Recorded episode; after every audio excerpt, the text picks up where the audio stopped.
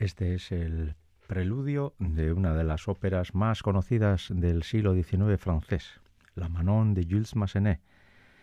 Y hoy aquí en Radio Vitoria vamos a dedicar los 55 minutos de nuestro programa precisamente a hablar de esta ópera.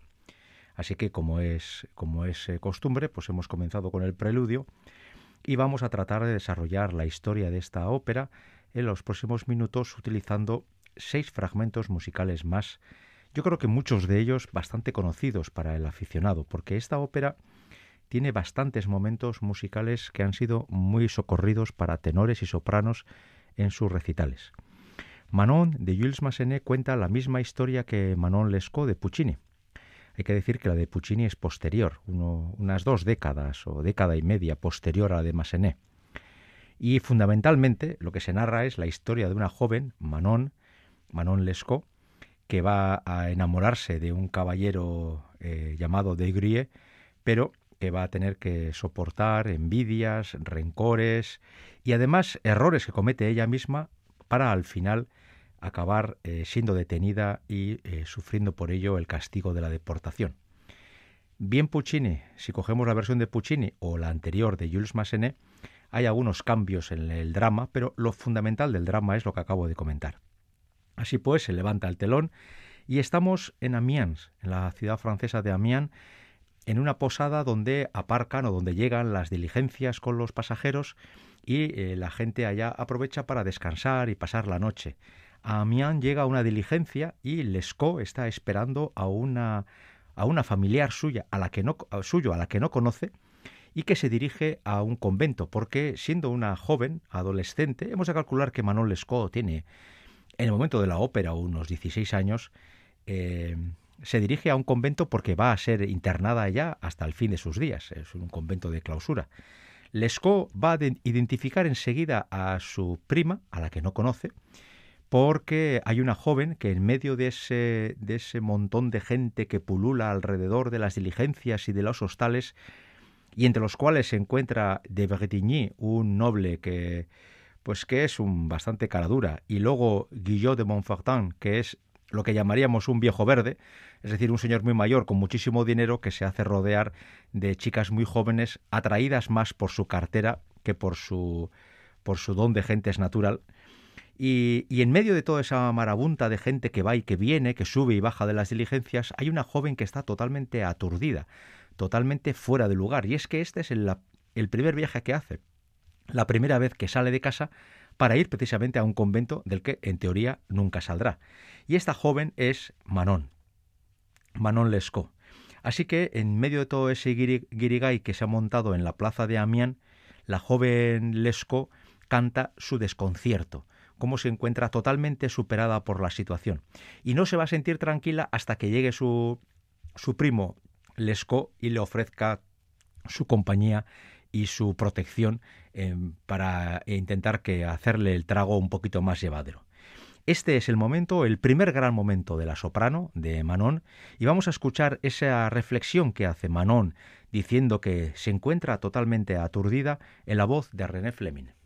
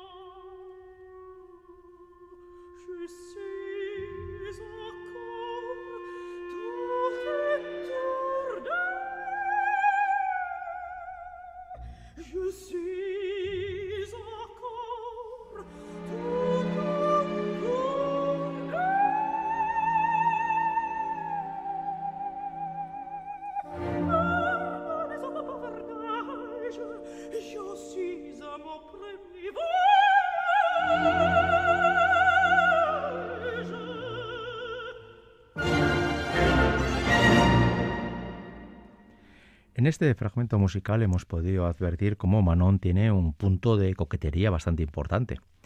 Nada más eh, aterrizar en la plaza, Guillot de Montfortin, ese, el que antes llamaba yo viejo verde, ya va a intentar seducir a la joven y llevarla al huerto. Pero Lescaut enseguida va a entrar eh, a defender a su prima.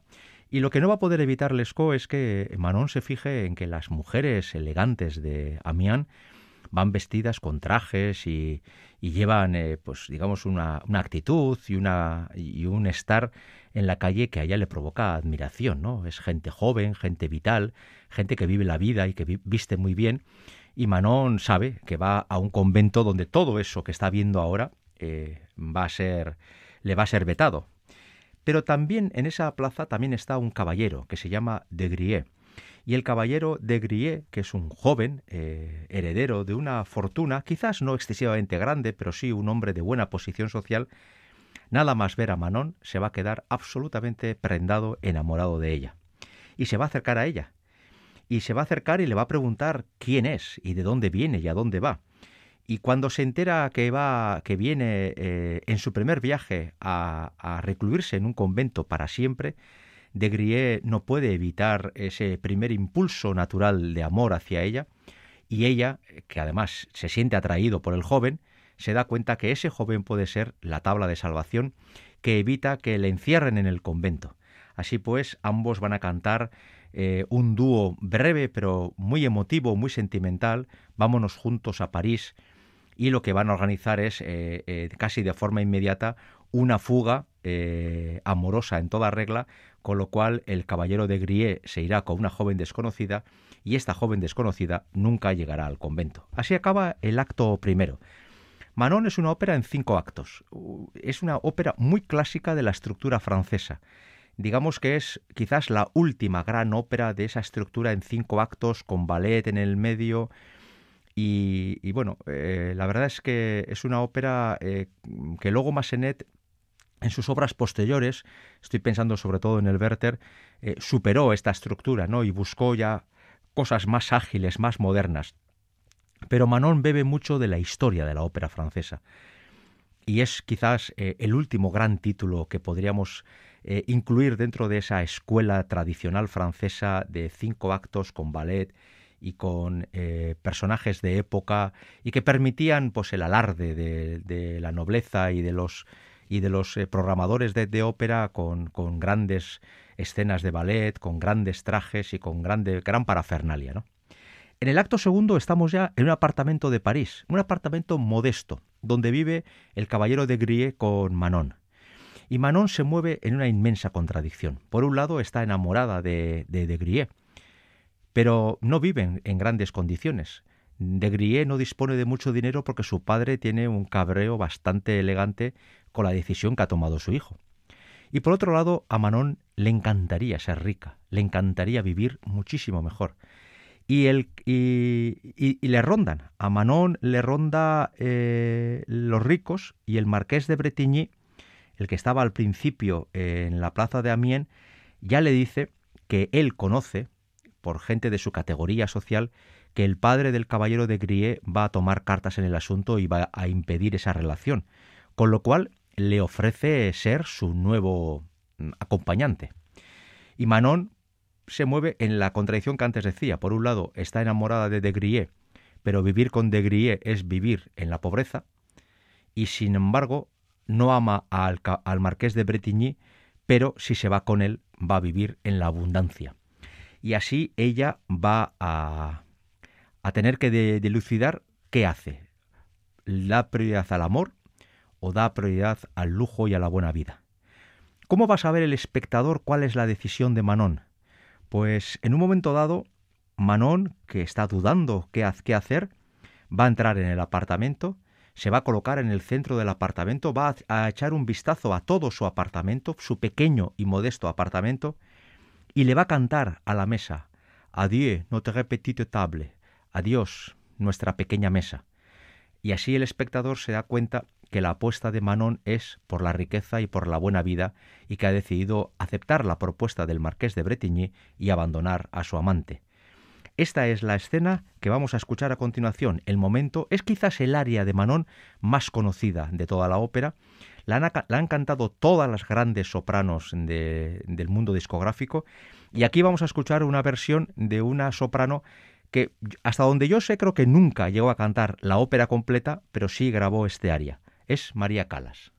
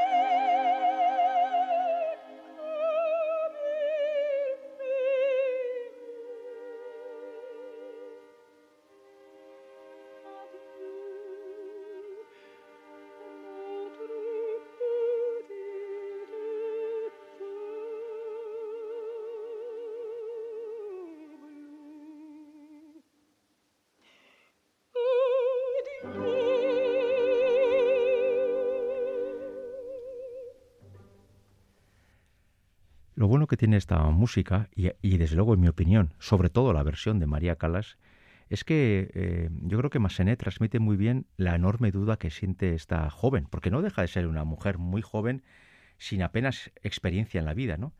Y es que ha decidido irse con el marqués de Bretigny y, renunciar al amor que siente por el caballero de Grie. Pero la decisión no le es fácil y ahora mismo acaba de cantar con ese dolor porque sabe que la apuesta que hace por los grandes trajes, por los teatros y por las fiestas supone dejar el amor en una esquina. Y el caballero de Grie es, eh, es eh, totalmente ajeno a todo esto. Él ni se huele lo que está a punto de pasarle. Él ha estado escribiendo una carta a su padre. Tiene muy pocas esperanzas de que su padre le haga caso, pero él le quiere contar, le ha, contado en esa carta que está profundamente enamorado de Manon Lescaut y que quiere que sea su esposa y que quiere vivir con ella. Y lo que espera es que su padre, que es un hombre bastante duro y bastante de valores tradicionales, sea capaz de ser un poco más flexible y de respetar la decisión de su hijo. En todo esto, el caballero, eh, perdón, el conde de Grie, es decir, el padre del caballero, ya está preparando una especie como de secuestro del caballero. Se lo quiere llevar a, su castillo, a su palacio de origen, para evitar que siga haciendo el ridículo con esta joven desconocida y mancille el honor de la familia, ¿no? Pues bien, en esa y, claro, y lo que tampoco sabe es que su amor, Manon, ha decidido irse con el marqués de Bretigny. Pues en estas está el caballero, desconocedor de que le están a punto de abandonar, cuando está escribiendo unas notas y comienza a reflexionar sobre lo modesto que puede ser su futuro más inmediato si su padre no le perdona y no le da una cantidad económica importante para poder vivir como lo que es un caballero. Así pues, él está eh, haciendo esa reflexión y es cuando canta una de las arias de tenor para, de ópera francesa más conocidos del siglo XIX, En fermant les yeux, ¿no? la llamada la canción del sueño que desde luego en, una época, en una época ya por los años 50, 60, 70, era casi casi una página obligada para los grandes tenores de esas tres décadas. Vamos a escuchar eh, este momento en la voz de un tenor que yo creo que lo hemos traído muy poquitas veces a este programa, y la verdad es que no es por nada personal, sencillamente no ha tocado. Pero eh, yo recuerdo que hace no mucho escuché que, quitando los, los cantantes franceses, Quizás el tenor no francés que mejor había cantado ópera francesa era un sueco, y era Jussi Björling. Y había quien decía que no, que no había sido este sueco, sino otro sueco, Nikolai Geda. Bueno, luego hay quien dice que ha sido Alfredo Kraus, pero bueno, eh, es igual. El nivel de los tres es sencillamente estratosférico. Como, como cualquiera de los tres nos va a dejar en buen lugar, Vamos a escuchar esta canción llamada Canción del Sueño, estas reflexiones de un caballero que es eh, ciego ante lo que se le avecina, lo inmediato, en la voz de Jussi Björlin.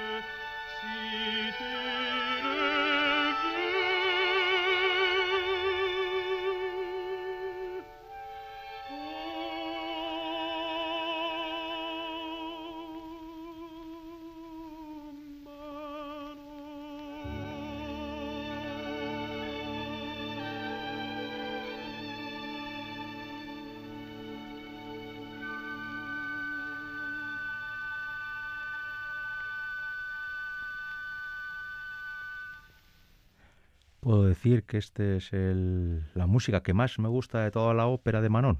Pues ya está, ya queda dicho. Bueno, así termina el acto segundo. Vamos al acto tercero. El acto tercero, el acto central, porque recuerdo que es de cinco actos, este es el acto más francés, donde aparecen eh, elementos de ballet eh, o la ópera, donde se conjugan varias artes y donde se produce normalmente a nivel escénico el gran despliegue con movimientos del el papel del coro, movimientos de masas y grandes ropajes. Y es que Manon ya vive con el marqués de Bretigny y por supuesto ahora viste como una señora y, está rodeada de dinero, tiene todos sus caprichos bien eh, satisfechos y eh, vive como aquellas chicas a las que vio en el acto primero y con las que soñaba algún día emular y ahora a, costa de renunciar al amor, ahora viviendo con el marqués de Bretigny puede vivir así.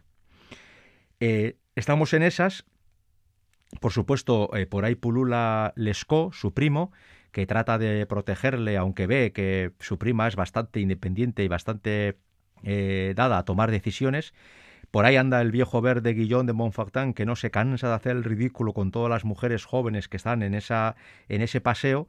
Y eh, Manon, que no está enamorada del marqués de Bretigny, pero que es inmensamente feliz porque es muy joven y porque ahora mismo dispone de mucho dinero. Y para ella eso es la felicidad, poder ser joven, poder disfrutar de toda la juventud y poder tener grandes trajes y grandes lujos y poder permitirse cosas que mucha gente en esa Francia pre-revolucionaria no puede ni siquiera soñar. En ese contexto, Manon canta la escena en la que eh, da rienda suelta a toda su alegría por lo, por lo joven que es, por el dinero del que puede disponer y porque aparentemente toda su vida ahora mismo es perfecta. Lo que ocurre es que ya sabemos que dentro de nada esa vida va a dejar de ser perfecta, porque le falta algo muy importante que ella quiere obviar en este momento, que es el amor. Pero vamos a escuchar la escena en la que canta a esa felicidad, a esa juventud insaciable y a ese aparente amor que siente por la vida, aunque eh, no esté con su amor de verdad. Lo vamos a escuchar en la voz de la soprano francesa Nathalie Desailly.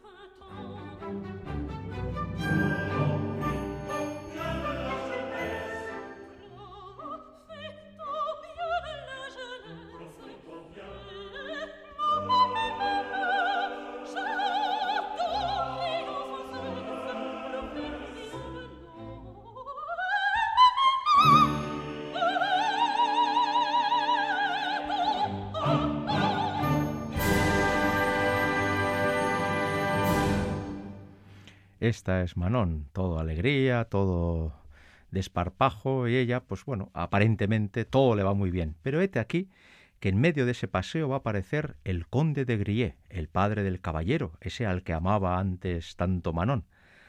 El padre del conde, es el conde, el padre del caballero, va a ver a la joven Manon, ya sabe que esa es la joven que volvió loco a su hijo, y va a comunicarle o va a hacerle saber que su hijo, que era caballero, ya no es caballero, ahora es abad, porque ha entrado en la iglesia.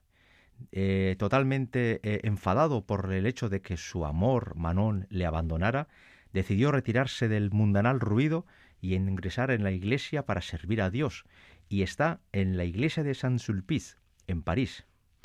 Manon, cuando escucha esa noticia, se queda sobrecogida. Eh, el viejo verde, Guillot de, Guillot de Montfortin, ha sido capaz de traer a un cuerpo de baile de la Academia de Música porque Manon, en uno de sus caprichos, había dicho que le encantaría poder, poder ver y escuchar a ese grupo de baile. Guillot de Montfortin se ha gastado una pasta trayendo a ese grupo de baile, pero en cuanto Manon se entera que el abad de Grie está en Saint-Sulpice, deja al grupo eh, de baile eh, tirado en una esquina y se va corriendo para el convento. Y ahí ocurrirá la segunda escena del acto tercero.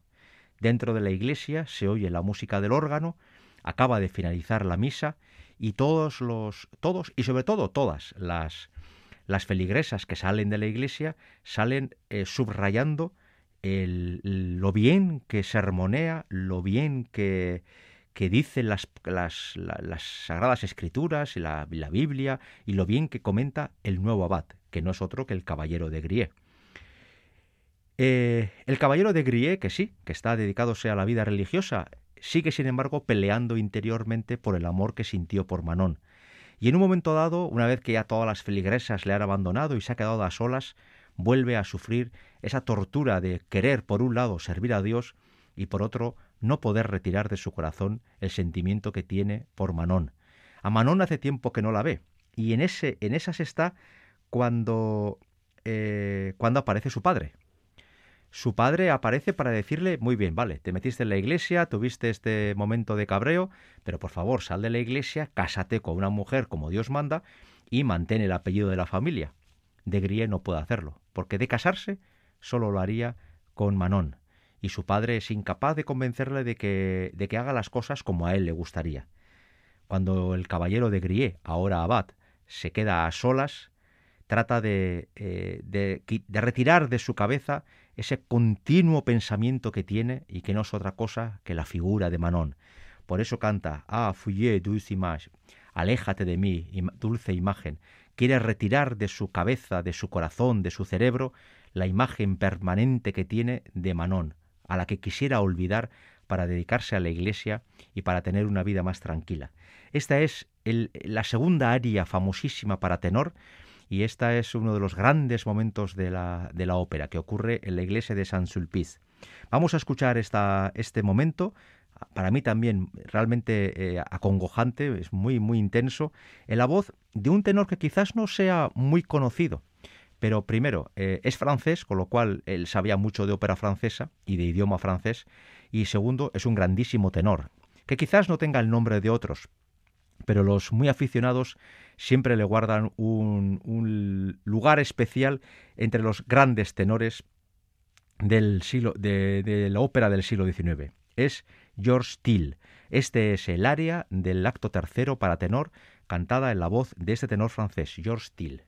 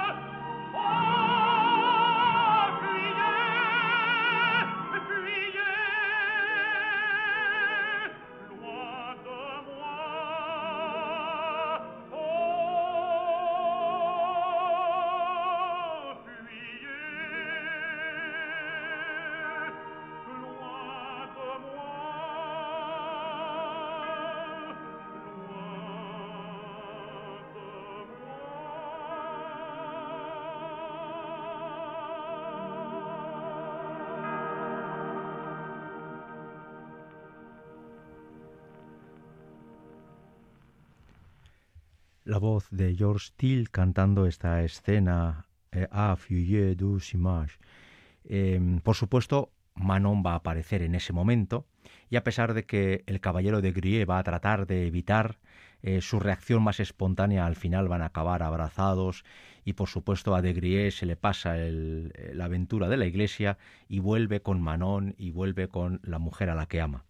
Estamos a punto de terminar el programa 241 de Ópera On aquí en Radio Vitoria. Yanire Aspuro en el apartado técnico y un servidor Enrique Bert ante el micrófono estamos desarrollando hoy de forma monográfica la ópera Manon de Jules Massenet, esa ópera que está en el siglo XIX tocando ya casi la puerta del siglo XX.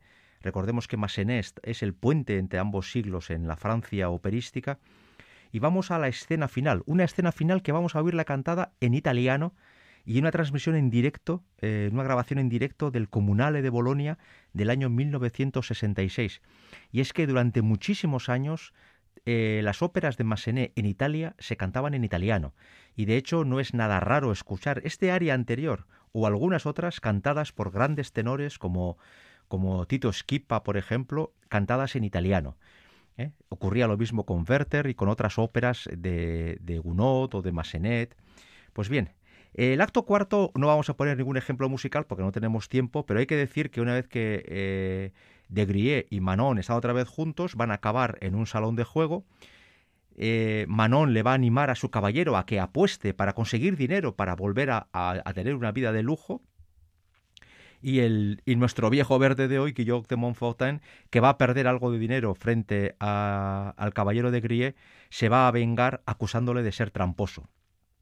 Va a llamar a la policía, la policía va a entrar en el salón de juego y va a detener tanto a Caballero de Grie como a Manon.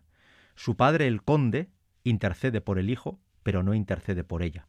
Así pues, ella va a ser condenada poco menos que como prostituta, como mujer de compañía de lujo, va a ser condenada al destierro. Y en aquella época el destierro era que te mandaban a América, te soltaban en Nueva Orleans en el desierto y ahí te morías de asco. En la ópera de Puccini, Manon muere en América. Pero aquí no, aquí va a morir camino del puerto de Le Havre antes de salir para América. Y es que en ese, en ese viaje el caballero de Grie va a intentar rescatar a Manon antes de que la metan en el barco que se va a dirigir a América. Lo va a conseguir a través de sobornos y con la ayuda de algunos soldados, pero cuando ambos están ya en la, en el, en la carretera a Le Havre, en ese, en ese caminar, eh, Manon ya está enferma, ya está cansada, y va a comenzar a reflexionar sobre lo que ha sido su vida, y siendo como es tan joven, va a morir en los brazos del caballero de Grie. Sus últimas palabras serán y así era, así ha sido la historia de Manon Lescaut, y así concluye la ópera en la versión de Massenet. Vamos a escuchar los últimos diez minutos y medio de esta ópera en la grabación que antes mencionaba. Año 1966, Comunale de Bolonia. Manon va a ser la grandísima Mirella Freni y el caballero de Grie Ottavio Garaventa, con estos diez minutos y pico del final en italiano de la Manon de Massenet, hasta la semana que viene.